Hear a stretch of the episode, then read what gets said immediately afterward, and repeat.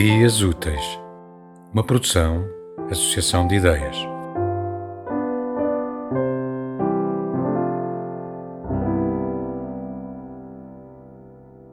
Aninha e suas pedras, de Cora Coralina. Não te deixes destruir, ajuntando novas pedras e construindo novos poemas. Recria tua vida, sempre, sempre. Remove pedras e planta roseiras e faz doces. Recomeça.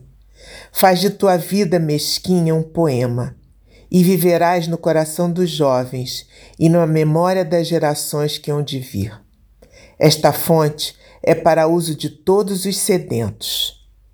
Toma tua parte. Vem a estas páginas e não entraves seu uso aos que têm sede.